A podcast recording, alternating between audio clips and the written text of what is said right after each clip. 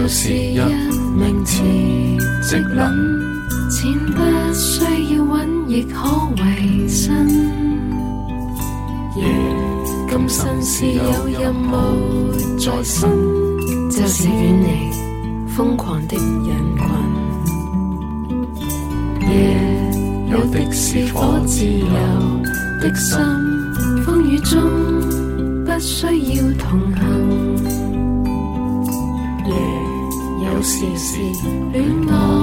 顧問，但從不交出真心。各位空姐电台的听众朋友们，大家好，我是主播罗天儿。今天呢，我来到了福田的某高大上的小区，旁边呢还有高大上的高尔夫，然后呢，来到我们高大上的嘉宾的家里。然后现在有请我们的嘉宾做一下自我介绍。大家好，我是七七，飞行时间三年，也辞职三年了。啊，七七原来是我们的空乘是吧？对，啊，然后我觉得你现在生活好像也非常的精彩，是吧？嗯，还行吧。我觉得有时候也会挺怀念飞的时候。嗯，所以我们今天聊的主题就是这个，就是我们飞的时候很精彩，我们辞职之后不飞的生活呢也可以很精彩。嗯看我，嗯，一来到七七的家里啊，我就觉得氛围特别好，还有他可爱的小孩子。然后我们今天这个录音的场所也非常的温馨，是在他 baby 的，这是婴婴，就是对婴儿房儿童房、婴儿房。对，因为玩游戏的地方。啊，到处都是玩具啊，我们四周堆满了玩具。然后，因为我们选这个屋子呢，是因为这个屋子音效比较好，大家可以听听我们充满磁性的声音哈。那嗯，七七现在的生活也很精彩啊，有有有家人啊，有有孩子。那自己有没有去做点什么事情呢？嗯，我现在在做比较热门的一个行业，嗯，代购。代购是吧？对，是当时是怎么想？就是呃，辞职之前就已经去做想这方面想做呢，还是因为什么辞的职呢？啊，那倒没有。一般空姐现在比较多说去做代购的，很多都是飞国际航线的嘛。嗯但是当时我在飞的是北京航线，所以没有接触代购这个行业。我是生了小孩之后，自己就是我先生有两个妹妹都在国外，嗯然后一开始是因为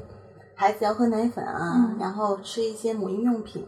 需要的时候是帮小孩买，然后最后慢慢的有妈妈说帮忙他们带，最后才慢慢接触了这个行业。开始是因为为自己的孩子去买这些东西对是吧？嗯那你现在主要都是做母婴这一块，还是在哪个国家？嗯、我有两个小姑子，一个在法国，一个在美国。但是以这个法国的小姑子，她采购的量比较大，还是以她为主。嗯，就跟他合开了一个，算是跟他合开了一个店，是这样。嗯，对，我们在法国注册了一个公司。啊、已经有注册公司了，那就是跟那些小代购就不一样了，是吧？就是其实法国是这样的，因为它有那种比较大的那种数量的产品需要去买的时候，它需要以公司的名义才能采购，嗯而且以公司的名义，你可能可以拿到一个比较低的价格。嗯，所以当时就注册了一个公司。对，你现在那你做代购已经有三年的时间了，没有没有，两嗯、我嗯是孩孩子对孩子需要的时候才慢慢开始做的，有两年的时间。了。嗯，刚开始做的时候，嗯，有没有遇到过什么问题啊，或者是还是很顺利啊，就直接也不是，我们当时刚开的时候是淘宝店嘛，然后呢，嗯开淘宝，对，开淘宝不是一开始就大家都冲信誉啊什么的，那个时候刚刚兴起团购潮，然后呢，法国有一个品牌叫贝亚巴，嗯。当时出了一款婴儿辅食机，在国内很热。然后呢，我跟我小姑子商量说要做一期这种呃辅食机的团购嘛，嗯。就拿了数量大概有两百台，嗯。就想着说肯定能做得很好。然后那个团购的公司都联系好了，嗯。但是我们采购还没完成的时候，就遇到了澳洲，它有一个那种特别低的那个 outlet 那种特价，比法国当时采购的价格要低很多，加上澳洲跟法国的运费相比较的话，澳洲又比较低，嗯然后国内又出现了高仿，那个时候就等于是刚开始做生意，投入很大一笔成本的时候，就遇到了一些比较不顺利的地方，对。那后来这批货怎样？卖？对，还是卖出去了，哦就是开了好几个团才把它卖掉的。哦，就是呃，跟我们预计完成这个工作的时间是稍微延长了好几个月。好几个月，对但是还好，也都卖出去了，就没有。对，但资它毕竟金可能回流就慢了。，对资金就回的比较慢，但是毕竟它婴幼儿用品，它毕竟它是还是刚需嘛，嗯就每一年或者每一个月、每一分钟都有很多小宝宝出生，所以对这个母婴用品的需求量还是比较大的。当年做淘宝的时候，有没有就是，呃，有些淘宝现在有些什么刷钻呐、或者是很多那种专门做这种的信誉啊之类的，会每一天都会遇到这样的那种，应该是销售吧，他们会在嗯主动上门来找你。对，他会问你需不需要刷信誉，嗯给他多少钱？好像四千块钱就能给你刷到一个什么钻。但如果那个钻低的话，买家还是不太会，他喜欢大大 V 大皇冠那种买家卖对。，会有很多。其实因为很多妈妈她可能第一就接触这个东西，可能第一次接触是吧？嗯她不了解这东西，她可能会去看评价、看信誉。这家店可能评价比较好、比较多，嗯，或信誉比较高，她可能心里面的那种信任感会比较强烈一点。对呀、我平时买东西也会看，诶，是皇冠，然后看看看下面那个评价好的话，我才会去买。其实我觉得，因为我自己淘宝也买了，我好像刚开始淘宝是上大学的时候，但嗯。我现在，呃，去回想我淘宝这些年买的东西啊，就是皇冠店之所以那么热门，都是价格比较低，对，但是它价格低，其实会涉及到可能货品有可能是真假掺卖。你看现在中央电视台爆出来的那些皇冠店卖假货的很多，嗯就有，因为毕竟网购大家还是朝着物廉价美去的嘛，是吗？那你是怎么去积攒这些客户的信誉啊，还是还有那些东西？其实我现在很多客人都是停留在我刚开始开店的那个时候，因为啊、当时还在飞的时候嘛，就是嗯微博还是有一个微博认证，嗯就有很多妈妈关注我。我当时在飞的时候，最高好像粉丝量是达到了八千多，嗯很多妈妈都是看着我还在飞，然后辞职，然后生小孩、怀孕的过程，他们都见证了。嗯慢慢看着我开店，然后这些粉丝或者是这些好朋友，都是一路支持到现在的。嗯所以很多客人从那个时候积攒下来的。还是信誉是关键哈，开这种店的对，当然你，要是买卖假货的话，一次假，人家之后再也不会去了。当然，嗯，那现在还有在做淘宝吗？现在淘宝没有做了，嗯就是因为当时做淘宝的时候也是遇到了，嗯，因为我当时做了母婴嘛，嗯母婴用品当时就有一些同行推销奶粉，他们说可以做到一比一，嗯然后就说全程物流追踪可以从国际物流啊最终一直到国内。嗯但是当时因为可能我小孩也很小，然后看到有人卖假奶粉，那个时候情绪非常的作为一个妈妈，受不对，了对觉得说你们怎么可以这样子昧着良心，就嗯为了赚那点钱啊？然后就只要是有人跟我推销这个东西，我就跟他们吵架。嗯可以说得罪了很多同行，或者是这种伪同行吧。其实我根本不想承认自己跟他们是同行，就是一样是在做淘宝，但是嗯我就觉得他们这些人，嗯，反正就后来又遇到了淘宝，它天猫店自己要做这种药品嘛，就所有跟药品、保健品沾边的都必须是下架的。然后我有一款产品是可以淡斑的，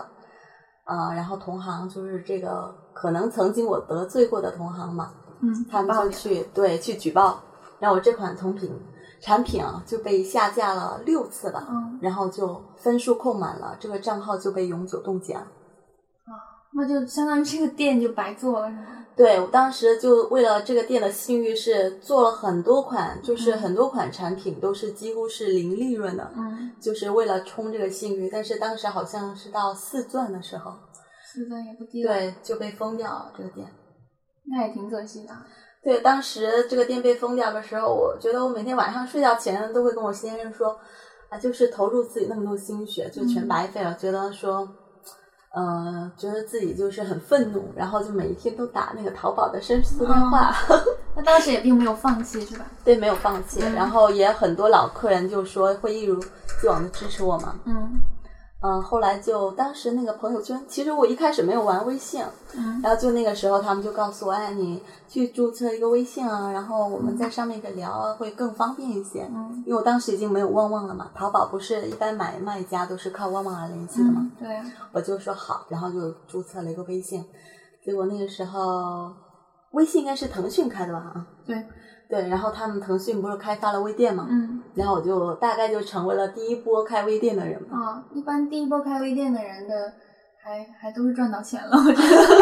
现在太多了，现在对朋友太多了圈刷对爆了。对，现在一刷朋友圈全是卖东西的。嗯，对你也不知道它是真是假，所以也不敢买，有时候就冒一次险吧。又又要是贵的东西的话，又又那个，特别是包包，你有做包包吗？啊，我一开始其实是做奢侈品跟母婴都同时在做的，因为嗯。其实奢侈品一开始我是比较愿意做的，因为、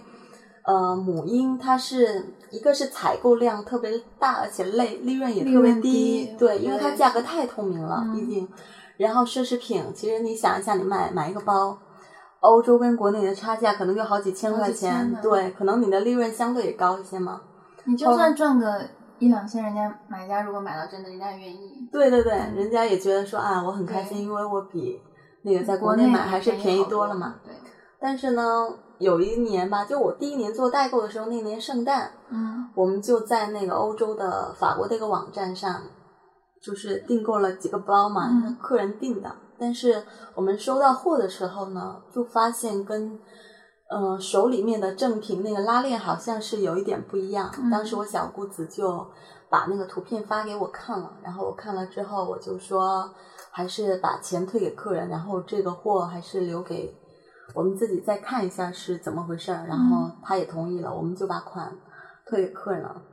当时也已经退给客人的时候，已经错过了法国那个实体店在打折的那个季节了，因为已经嗯过了元旦了嘛。嗯然后我小姑子后来就是去那个法国的那个工商部门去举报投诉了那个嗯网站嘛。后来好像也把货款拿回来了，还好，那还好没有损失太多。对，没有。损失。但其实你要真卖出去了，那个人家也看不大出来是真是假。其实这东西就涉及到你自己良心这个问题，对，因为其实这东西，你像哈，我们这个货品是从法国直邮回来到客人手中的，嗯他第一个他信任感，因为毕竟这东西经过了海关，他嗯肯定心里认定就是真的，对可能不会。我们如果抱着这种侥幸的心理，可能也能够赚一笔嗯钱，但是你心里已经知道这东西是假的，而且当时我们追踪那个物流信息，EMS 已经知道这批货是从青岛发到法国去的，嗯我们已经知道它是假冒的，嗯你再把它给客人，那客人日后像。如果有一些客人他可能背了几个月之后他不喜欢，他拿到二手店把它转卖出去，那嗯马上鉴定出来就知道是假的，但嗯，对你自己的信誉也是会有一个很大的打折扣的地方。对啊，不不要去冒这个险。对，我觉得做代购或者是做生意的朋友，还是不要冒着这种就是侥幸的心理去赚这个钱，嗯，现在不就说很多代购都是这样做的，真假东西掺卖很多对呀、对化妆品也是，或者是两瓶变成三瓶，掺点水啊，掺点什么东西。啊、因为我做母婴嘛，呃，我是年前，因为现在是跨境购刚开始开，嗯嗯，刚刚开始接触的时候，我们一开始想做那个日本花王尿不湿嘛，因为这个需求量特别的大。生过 baby 的妈妈都知道，就是每一个宝宝新生儿可能一个月大概要需要八包纸尿裤，嗯到现在像孩子我孩子那么大了，可能一个月还需要四包左右。嗯，就这个消耗品，它的量太大了。因为中国很贵吗？那个花王？呃，花王它现在有行货进来的，嗯在那个极致岛卖的是一百八十多块钱，但其实你在日本采购成本应该只需要一百块钱左右。嗯，差不多差一半儿。对，所以你当时他那个跨境购刚开的时候，就会觉得哎，这东西特别好。嗯但是我接触了一个朋友，他告诉我，因为跨境购它是由 EMS 发货的嘛，嗯它是跟 EMS 跟中国海关，然后可能跟中间商这样联系起来的，嗯感觉应该是对消费者来说是一个很好的渠道。但是我有一个做淘宝的朋友告诉我说，他们是一货柜是跨境购的货，另外一个嗯货柜就是假货，但是他们哦同样是通过 EMS 来发货的，所以就变成了这种真假掺卖，它的利润就会提高很多了。嗯，对，所以这个东西它你很难去抵挡它的，其实。跟着我飞翔，寻找美丽的前途。我在上海，我在北京，我在成都，我在台北，我在重庆，我在兰州。哎，我听空姐电台，我听空姐电台，我听空姐电台，我听空姐电台，我听空姐电台，我听空姐电台。留明天日出，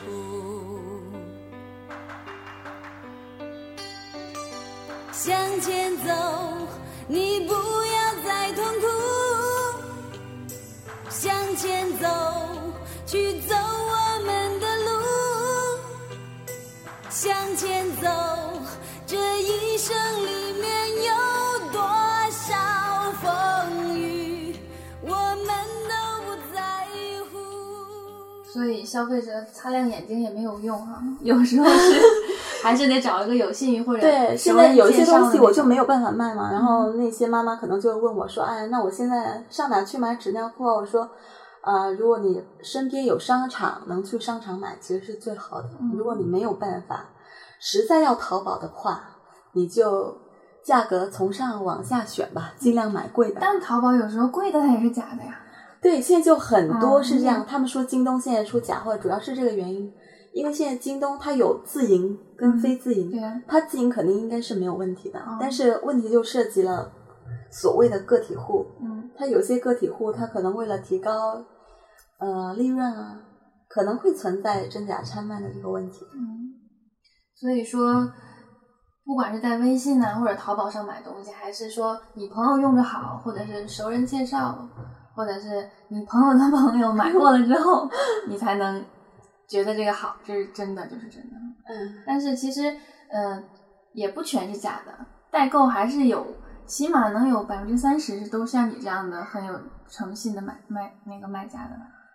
嗯，因为是这样，像在国外待过的，应该都知道，就是很多大学生啊，或者在国外工作的人，嗯就是会有各种各样的亲戚说啊，你在国外，那里顺便帮我带个什么东西吧。嗯、对对，他慢慢的接触了这个多了，他可能自己也会做一点代购。嗯但是真的是代购的话，因为价格实在是太透明了，嗯你随便上个淘宝都能知道这个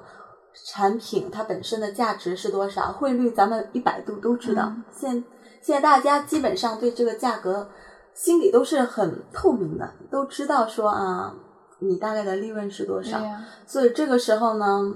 呃，如果你在淘宝上买到的东西是低于成本价格的情况下，我觉得还是斟酌一下比较好。对，嗯但是有一些像我现在开始做就是批发的客人嘛，嗯他们不是通过这种空运呢，或者是海运，就是个人小包裹的方式从国外寄到国内的，嗯。他可能是通过集装箱。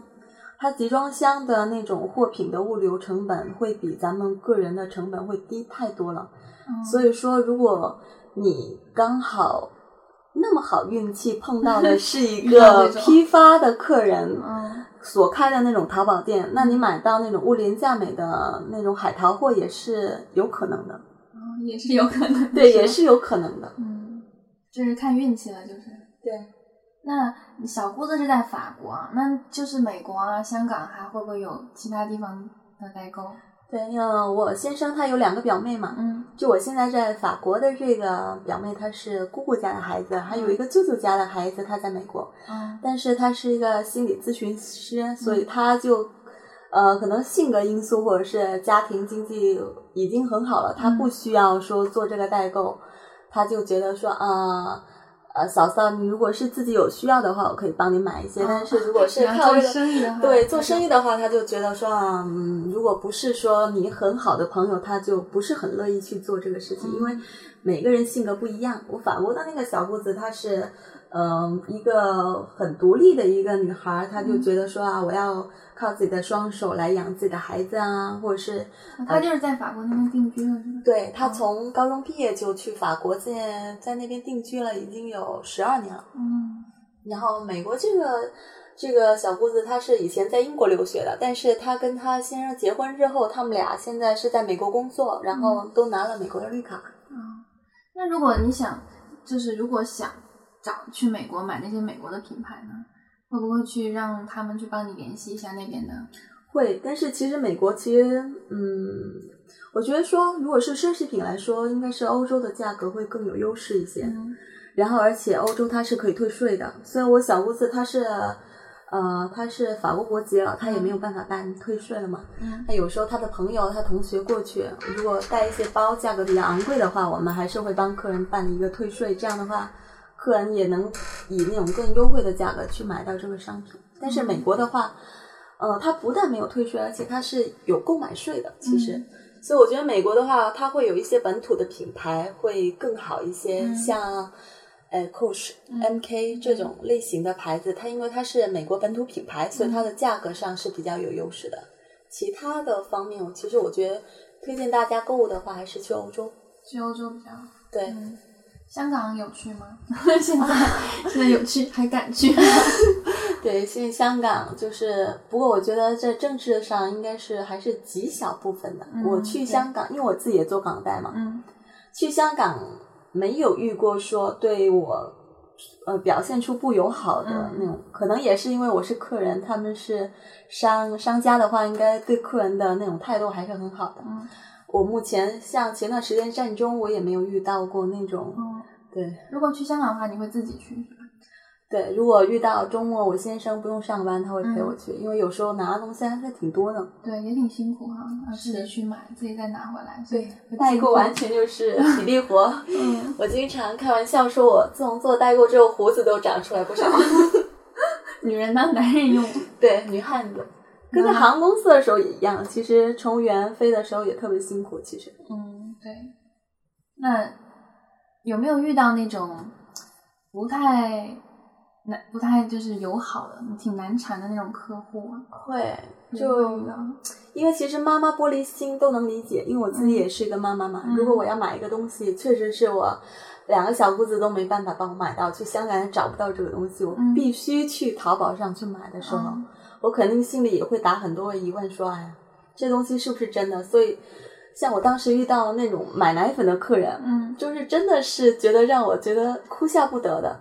他说他要求我们买东西给一个小票，我能理解啊。嗯嗯其实我觉得这个，如果你能够记得住的话，给个小票塞在箱子里也是很正常的。嗯他说让我们去买一份报纸，要求了某就是某一份法国的早晨的晨报，然后它的日期必须跟我们购买奶粉小票的日期是一致的。嗯，然后呢，让我小姑子抱着奶粉罐跟超市的营业员照个照片。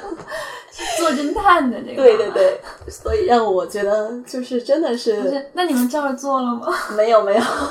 我觉得这个要求有点，因为其实像我小姑子，她在国外待的时间很久了，她嗯人就很单纯，她就会打个疑问说，嗯，为什么要这样呢？嗯然后我就告诉她说啊，现在是有一些妈妈是这样的，她因为毕竟现在淘宝上卖假货的太多了，嗯，她可能对这个东西真假会存在一定的顾虑啊。对，关键是代购不是专门给他带的，他要去买个报纸，早上起来 七点出门去买张报纸，而且你知道吗？因为欧洲它现在提倡环保嘛，嗯它其实这种纸制品非常的贵。哦，我说你买一份报纸太贵了，我说要不我给你买一块巧克力给你吃，不然更好。我说你要一份法语的报纸来了，你看不懂，然后花了还挺多钱呢，你说你何必呢？是不是？那最后这个客人也就没买那个奶粉吗？其实买了，因为嗯这种难伺候的客人，你一旦说让他打消心中的顾虑啊，嗯，他们后面他会成为你非常非常忠粉，对，真的是非常的那种嗯忠诚的那种客人。就算他知道你有一些商品，可能因为深圳这个地方，嗯就是被税的概率太高了。嗯有一些城市像上海、像长沙嗯这些地方，它被税的概率比较低，所以其实它的商品成本控制的还是比较好的。像深圳这个地方，我买奶粉几乎是百分之九十五以上的概率会被税。嗯所以深圳这边概率太高的情况下，成本也会高嘛，因为你加了那个税的钱在里面所以。奶粉的利润很低是吧？对，奶粉其实是很辛苦的一个、嗯一个代购，因为像我小姑他们在法国要去采购，他们货架上的奶粉都很少，可能买一箱奶粉六罐要跑两三个超市才能买全。哦，所以也也有一个慢慢的，可能法国那边中国的客人越来越多，那些有一些药店，他不是很愿意卖给中国人了。嗯有这个，他看你是中国人，你买了太多的东西，他会告诉你哦，对不起，啊、我们这个奶粉必须看你生了几个孩子，每个孩子只能买一到两罐这样哦，那边限购了是吗？对，但是它不是说像德国那样子说明文规定，超市门口摆一个牌子说啊，嗯每个人只能限购两罐，它不是，它有一些有一些店，它可能是对客人是非常友好的，只要你把它货架买空，它都无所谓。但是有一些药店的那种收银员，他可能并不是很欢迎你，都有这样的可能。那你们会囤货吗？就比如说，是先把货进来，然后再卖，还是说有顾客有需求说我要这一款，然后你们再去去那边代购呢？都是客人有需要我们才去买，因为其实母婴、就是母婴，特别是婴儿用用品啊，它的保质期其实不长。像有一些奶粉，它保质期是两年，但是有机奶粉的保质期只有一年。但是它从我们采购的时候，它就不可能是出产日期。嗯，对，对，所以有时候你囤货的话，就代表着这一款这款产品它可能已经不新鲜了。嗯所以我们就觉得，因为你毕竟你像我小姑子，她现在也是个妈妈，我们两个都是妈妈的情况下，帮其他孩子买东西都会将心比心，说啊，如果是我孩子买到这样的一个东西，我可能心里会不高兴，都不会囤货。但是如果这样的话，周期会不会长一点？就是从这边下单，然后再从那边买过来，会可能要一个月。嗯，那倒不用，因为我们寄的都是空运，嗯法国空运其实会比其他国家相对来说有优势一些。像我在美国收到一个包裹，就算我寄的是空运，可能最快收到的时间都要二十天左右，嗯有时候甚至更长，一个多月都收不到。但是我在法国寄过来，非常的快，最快的时候三四天就到了。三四天就到。对，三四天就到了，好快因为它承诺的时效就是四到十四天。嗯如果你当地那个海关不卡住你的商品的话，应该正常来说一周左右就能到。所以说，在法国代购还是有很多优势的，对，物流比较快。物流比较快，嗯但是它有一个比较，嗯、没有其他像德国的奶粉，其实价格来说相对比较低，但是法国的奶粉，呃，就我了解而言，应该是可以说是全全球奶粉价格最高昂的一个一个国家了吧？嗯。因为它一个方面就是它那个法国达能企业，它现在是全球最大的一个奶制品嗯。企业，像德国的爱康美啊，荷兰的牛栏啊，或者是澳洲、新西兰的可瑞康，像很多妈妈现在给宝宝选择的一个奶粉，其实都是属于法国达能这个奶粉企业名下的一个子品牌。然后呢，欧洲它的奶源又相对来说是比较好的，然后法国它对婴幼儿配方的那个乳制品的奶源，它的控制是非常严的，它是不允许添加激素的。其实现在像新西兰，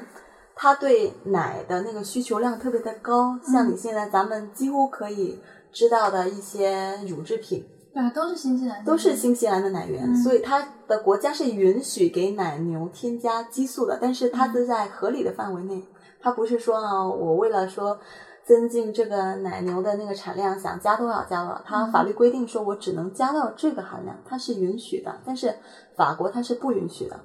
所以在这个情况下，它的产量是很低的。而且它是有机的奶粉比较多，所以它价格相对来说会比较高一些。嗯然后它的那个运输的那个物流又是垄断企业，它不像美国或者是新西兰、澳洲、日本，它有自己的华人运输公司，嗯它是没有的，它就是拉 POS，就是由法国邮政像咱们国内 EMS 一样，它是垄断企业，所以它就变成了做代购的话，法国的话，它的成本会比其他国家会高很多。高一点对吧？但是母婴这些产品，大家宁愿花高一点的价格买的东西是好的。我觉得法国现在母婴它是一个比较小众的趋势，嗯像我刚开始接触咖喱啊，就是达能集团的一个牌子的时候，哎，反而是在咱们飞行的时候碰到的。嗯我当时飞那个头等舱，然后看到有一个客人，他孩子特别的可爱，然后我问他孩子喝什么奶粉，因为我 从来没有见过国内卖那个品牌嘛，他就告诉我他的孩子在国外生的，然后嗯当时是法国一个儿科医生推荐他的这个品牌，就是当时达能的。对，就达能的咖喱啊，当时我还拿一个小本子记下了，我印象特别深刻。然后呢，我生孩子的时候，我还特地跟我小姑子说了，嗯当时呃，我们当时一个定组的乘务长，他去国航飞了嘛，嗯他当时飞那个巴黎，我还特地让他帮我带了几罐这个奶粉回来。后来我小姑子生孩子出月子了，我说、我说哎呀，我我儿子现在喝这奶粉，能不能帮我买一下？他说你怎么会知道这个品牌？所以现在他那么可爱，就是因为喝他能喝的是吗？啊，那不是，我觉得这个应该没有必然的联系。很多妈妈她会这样子，其实他们会感觉啊，你的孩子很可爱、很聪明，他会问说啊你，吃了什么呀？对你吃了什么呀？你家孩子是用了什么东西？你说遗传的，但是我觉得不用说，真的是给孩子选择最贵的东西，嗯适合自己孩子是最好的。嗯，有些心声，你无处倾诉；有些无奈，你无法被理解。这里是来自三万英尺的声音，这里是直抒心意的平台，这里是空姐电台。就感觉你现在的心态呀、从各方面都特别的。你觉得飞的时候和现在有什么自己创业，然后有什么不一样的？自己从心理上有什么不一样的感觉吗？其实咱们做代购跟飞的时候都是服务行业嘛，嗯像我们飞的时候，深圳出港航航班特别多，嗯有时候遇到延误啊什么都很正常。那个时候觉得遇到旅客说刁难啊，或者是刁难你的时候，心里会非常不平衡，说委屈啊，对，就真的是有时候会很想哭，有没有？嗯真的会觉得说啊，这个延误又不是我自己愿意的，嗯你为什么骂我？为什么骂我爸妈呀？这样子嗯会有这样的心态在里面。但是现在自己做代购的时候，真的能理解为什么当时公司会要求说啊，你现在是一个服务服务人员嘛，嗯毕竟咱们做的是这个，还是客人有很多东西，因为他们知道的可能不如你专业，嗯所以这个时候你可能给他的尽量是安抚多一些。那我先生经常会开玩笑说啊，你现在做的是自己的生意，因对为是你自己的客人，对。呃，我觉得这个心态可能也会有这个，嗯，从为别人做事转换成了为自己做事，对，因为这些变成你自己的客人嘛，嗯，成熟了很多，是吧？对，可能也是当了妈妈，嗯，那现在是不是做的很大呀？咱们这个规模，呃，倒不会说，但是我现在相对来说比较稳定一些，像要比淘宝上一些皇冠的店铺的量，应该是没有达到他们那么大，但是相比起一些小代购来说，我应该算做的是比较稳定一些了。接单一般都是自己接，是吧？对，应该我现在都是自己接，要等着孩子要下个月要上幼儿园了，嗯然后慢慢的可能会请一些客服，然后再把规模扩得再大一些。规模越来越大，那每天的出货量大约是多少呢？呃，因为我现在接触的除了说之前的一些散客妈妈，嗯还有一些批发的客人们。嗯批发一般是一些团购公司，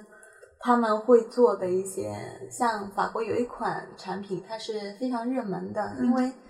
呃婴幼儿的酸奶是其他国家比较少见的，嗯好像现在目前我知道的，好像就两个品牌有这种婴幼儿的酸奶，嗯它是那种配方奶粉去做的。嗯像咱们中国膳食指南也知道，是一岁以上的儿童才能食用酸奶嘛。嗯因为大部分酸奶是鲜奶做的，但是法国它的婴幼儿酸奶它是由配方奶粉去做的，所以它六个月以上，甚至有一些品牌它是四个月以上就可以吃的。嗯所以这些产品比较热门，就有团购公司会呃为你批发这款产品。啊，所以你还认识很多团购公司的人，嗯，对，有两三个，目前就合作下来有两三个是比较稳定的。嗯，就是积攒的这些客户，然后其实批发要比零售好做一些，其实，嗯，可能是面对客人的这一方面，你只需要面对这个客人。嗯你要面对散客的话，可能你一天需要做的那种客服的对象，可能都要一两百个人。但是如果你每做批发，天和每天和一两百个人聊微信 是吗？各种咨询，各种妈妈，对，真的是每天晚上回完所有的微信，正常都是到两三点。对，哦所以现在是非常非常累。然后我早上就跟孩子一块睡懒觉，嗯，然后一正常都是打开微信都几百条没有回，对，大家一般都是在网上下班之后才，因为很多妈妈其实并不是所有的妈妈都跟我一样，一开始是全职妈妈嘛，嗯。她们可能也是正常上下班，嗯。她们可能是下班了之后才有时间去给孩子购物啊什么的，所以他们找我的时间大部分是晚上，然后还有一部分妈妈可能早上起床上班的时间在呃地铁上可能就开始下单了，但那个时候我还没有起来，所以我起床之后就会发现啊，有很多个单子还没有回。嗯那现在还有没有做一些宣传的东西，让让一些新的客户了了解你这个店呢？因为要扩大规模，肯定要那个。对，正常。我之前就想着说要做一个那个重新开一个淘宝店嘛，嗯但是现在又面临了，现在开淘宝店确实是太太繁琐了，所以又要招聘啊，要招客服啊，嗯可能有美编啊什么，你宣传可能还需要宣传人员，对，会有特别多的那种问题产生，然后也会想到之前做淘宝的时候遇到那些 种种的心痛，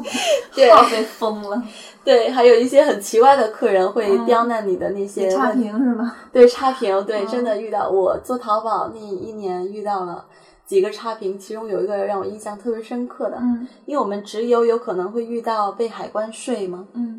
然后呢，征税的时候，正常来说，这个税费是由客人自行承担的。大家都有写吗，那上面。对，当时我们在首页都写了，一一般你默认拍下的时候，应该都是知道这一点。嗯但是当时客人来购买的时候，就说价格太高了，嗯希望说价格再低一点。我也解释了，说利润确实是很低，没有办法。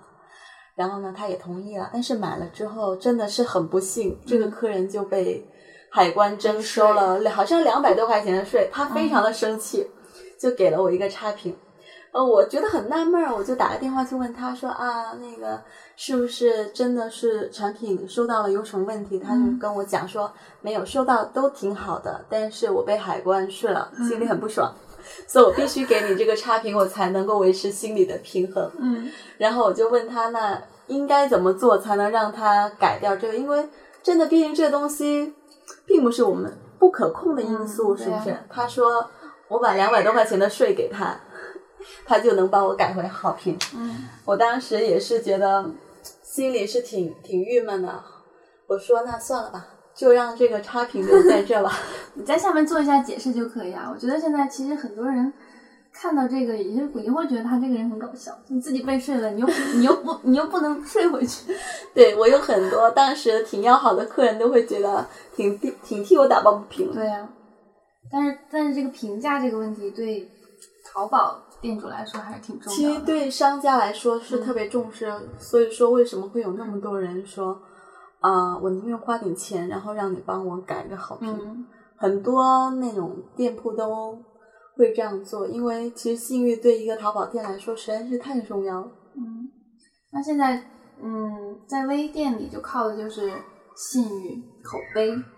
现在做主要如果是那种嗯零售的那种客人的话，主要还是口碑，都是一些熟客。然后批发的话，就是有一些是一开始是自己去联系的，嗯就像咱们做那种外联部一样，一开始是自己去联系客人，嗯后来慢慢的你做大了，也有客人上门来联系你。那你你现在什么都会啊，就是公关也可以，客服也可以，采购也可以，是吧？万能的了。对，其实做代购就是这样子。有些人就觉得，哎呀，做代购就是个跑腿，你就应该是帮人家买东西、收收钱什么就完了。嗯但是事无巨细，其实你真正这个东西你做下来长久，而且你想要把这个规模扩大的话，嗯，这个事情真的是非常多。还是能学到很多东西哈，慢慢的。你看你讲头头是道，因为有很多我们也不是很了，就基本完全不了解的东西，但是听了你讲之后，我觉得嗯，原来是这么一回事儿。对我也是慢慢接触了之后才知道，嗯然后也可能，呃，希望能做到这样子，就是说嗯咱们在国内或者在香港注册一个公司，然嗯后把这些从国外海淘回来的东西正规化，嗯，然后再完好无缺的送到每个妈妈的手中，嗯当然是最好的。不错。这那有没有给我们就是想离职的这些空乘？因为有很多人说我我是这个专业的，我除了这个什么都不会，我该怎么办？有没有给他们点什么建议呢？嗯，因为其实像我当时飞得关系很好的一些乘务员、乘务长，几乎都辞职了。嗯嗯，我们当时辞职的有一部分人，其实都跟我一样，当时就是结婚之后做了全职太太或全职妈妈。然后有一部分就是工作现在做的挺出色的，我觉得还是，嗯，非空乘专业的比较多。其实、嗯按我现在的想法，我觉得其实乘务员也是一个挺好的职业，嗯因为毕竟有很多人的梦想就是这个。像我小时候，其实我觉得就是，哎呀，做空姐多好，制服很漂亮，是不是？就当时也是因为身体的原因辞职了嘛。嗯但是呢，如果你真的想要辞职的话，我觉得首先你在飞行的时候呢，应该有积累一定的那种人际关系。嗯可能是在你辞职之后，你能够找到一份好工作，或者是咱们坦白点说，就是除非你有更好的出路，你才能够去真的去辞职。因为，呃，我现觉得现在工作，你不可能说你现在工作了回家再去啃老，对吧？嗯你还是必须靠自己。女孩子也好，男孩子也好，都应该是经济独立的一个个体。你在婚姻中，或者是你在现实中，才能够呃站得更稳。对，对啊，很多很多女孩子就觉得我们的工作累，但其实做代购更更累，真的是更累。我当时在飞的时候，你想一下，咱们飞一段下来，可能扛多少箱的水，嗯是吧？坐那个水车，然后帮旅客放了多少次行李，觉得真的特别的累。但是现在回头来看，当时就真的是一个打工人的心态才会这样子。嗯如果这个航空公司是你自己的，这些客人都是你自己的客人，嗯他们买机票，你把他们送到目的地，你拿的这些钱。全都进了你的口袋里，好开心是吧？对你当时的心态就会完全的不一样，是嗯。真的。但是如果你辞职之后，嗯，可能你因为像我，我的专业是德语嘛，哦，对，其实我当时嗯被公司招上也是一个，呃，咱们公司不是有一段时间招了一些像那种社会招聘嘛，嗯。招了很多小语种的人，嗯所以我们当时这一些人辞职的比较多，就是因为说你我们有，因为我们不是读空乘专业了，辞职之后可能还可以靠着原来的专业再去找其他工作，嗯。但是其实空乘专业它的针对性跟专业性太强了，嗯。很多女孩儿她其实她从上大学学的就是这个专业，你再辞职去做别的，一个是人家设置的门槛可能是跟咱们的专业已经不对接了，嗯。第二个咱们的圈子实在是太小太单纯了，嗯咱们走出来会发现，其实外面真的是会比航空公司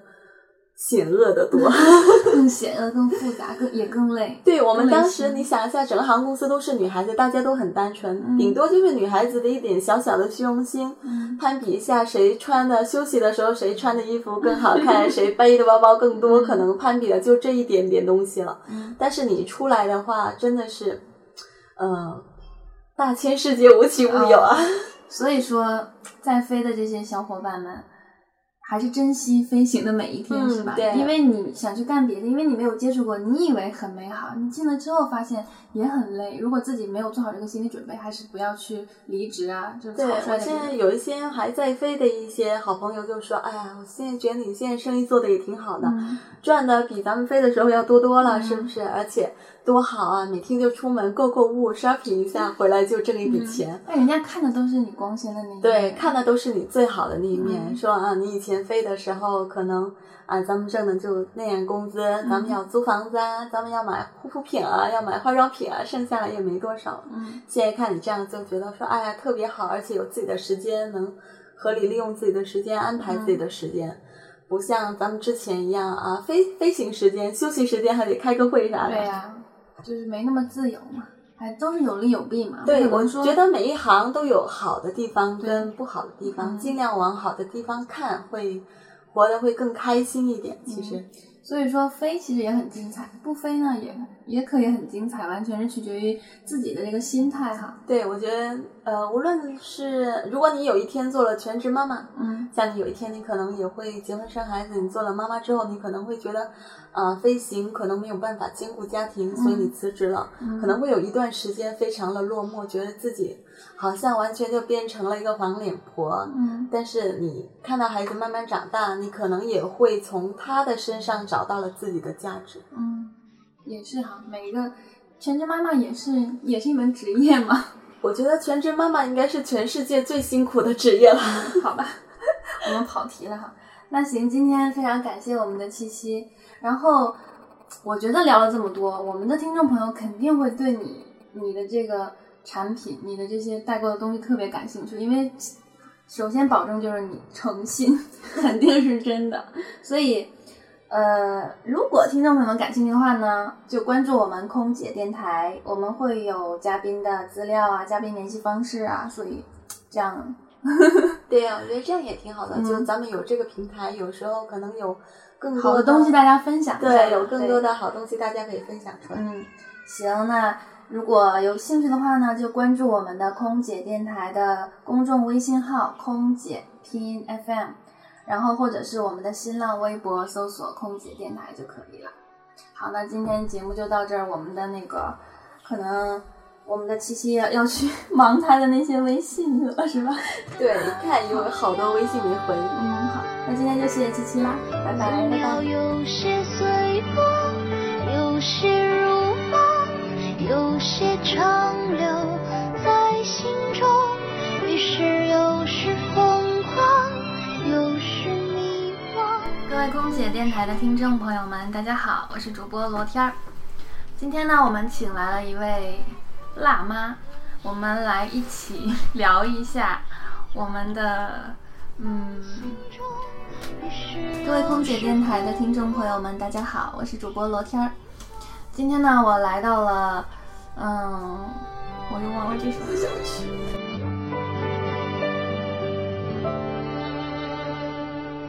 你坐在椅子上，看着窗外流过的光。你伸出双手摸着纸上写下的希望。